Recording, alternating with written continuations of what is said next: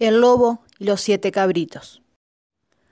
Eras una vez una cabra que tenía siete cabritos. Los quería muchísimo, tan tiernamente como una madre puede querer a sus hijos. Un día la cabra quiso salir al bosque a buscar comida y llamó a sus pequeños. Hijos míos, me voy al bosque. Mucho ojo con el lobo. Si entra a la casa los devorará a todos sin dejar ni un pelo. El muy malvado se disfraza, pero lo van a reconocer enseguida por su voz ronca y sus negras patas. Los cabritos respondieron. Tendremos mucho cuidado, mamá. Puedes irte tranquila. Se despidió la mamacabra con un balido y confiada emprendió su camino. Al poco tiempo, llamaron a la puerta y una voz dijo.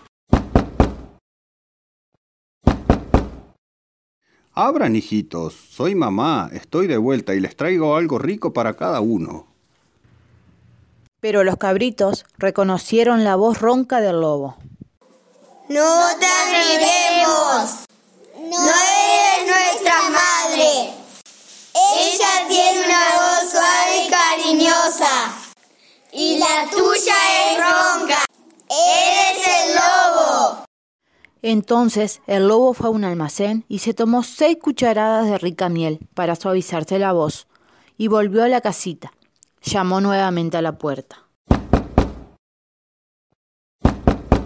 Abran, hijitos, soy mamá, estoy de vuelta y les traigo algo rico para cada uno. Pero el lobo había puesto una negra pata en la ventana. Al verla, los cabritos exclamaron. No te abriremos. Nuestra madre no tiene las patas negras como tú. Eres el lobo. Corrió entonces el muy bribón a un panadero y le pidió un poco de pasta para untarse la pata, diciendo que la tenía lastimada.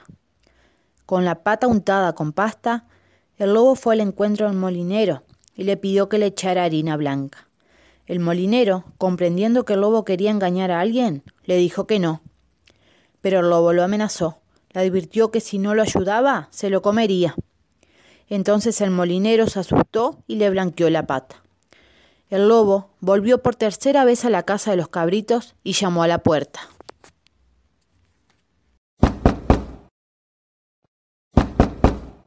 Abran, hijitos, soy mamá, estoy de regreso y les traigo buenas cosas del bosque. Los cabritos respondieron. Muéstranos las patas. La fiera puso la pata en la ventana. Los cabritos vieron que era blanca y, creyendo en sus palabras, abrieron la puerta. Pero fue el lobo quien entró. ¡Qué terror sintieron los siete cabritos! Buscaron apurados un escondite. El primero se trepó encima de la mesa. El segundo se metió debajo de la cama. El tercero se acurrucó en el cajón de la leña. El cuarto se ocultó adentro de la cocina. El quinto se subió arriba de un estante del armario. El sexto se paró al lado del canasto del pan y el séptimo se escondió en un reloj de pared.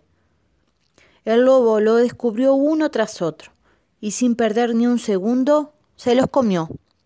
Cuando ya no podía comer ni un bocado más, se alejó al trote. En un verde prado se tumbó a dormir a la sombra de un árbol. Poco tiempo después, regresó a la casa la mamá. Pero, ¡ay! ¿Qué fue lo que vio? La puerta estaba abierta de par en par. La mesa, las sillas y bancos estaban volcados. El canasto del pan estaba roto en mil pedazos. Las mantas y almohadones estaban tirados por el suelo. Buscó a sus hijitos, pero no aparecían por ninguna parte.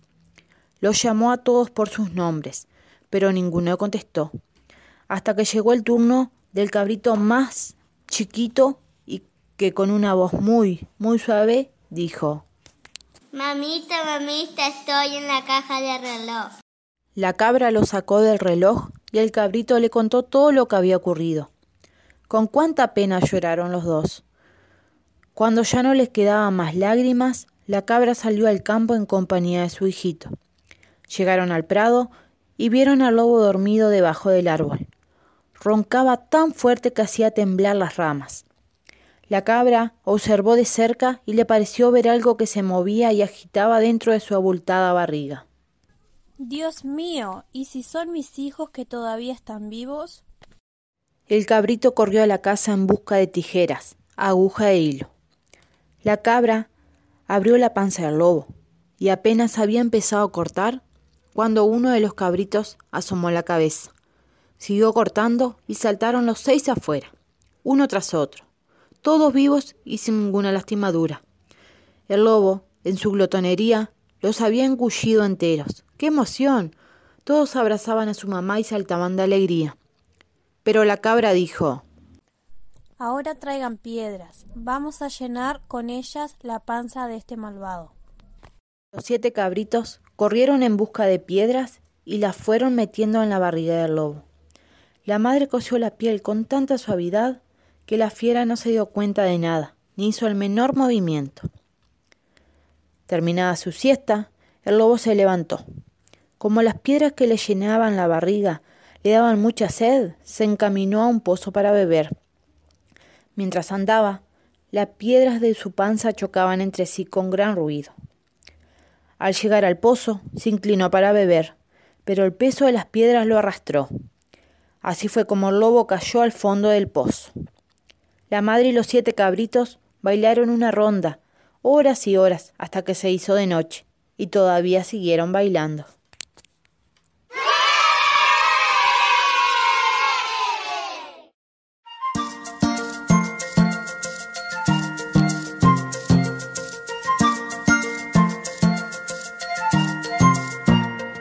Versión adaptada de los hermanos Grimm, realizado por alumnos de segundo año B, Escuela 14, mamás, Betina, Janina y papá Daniel.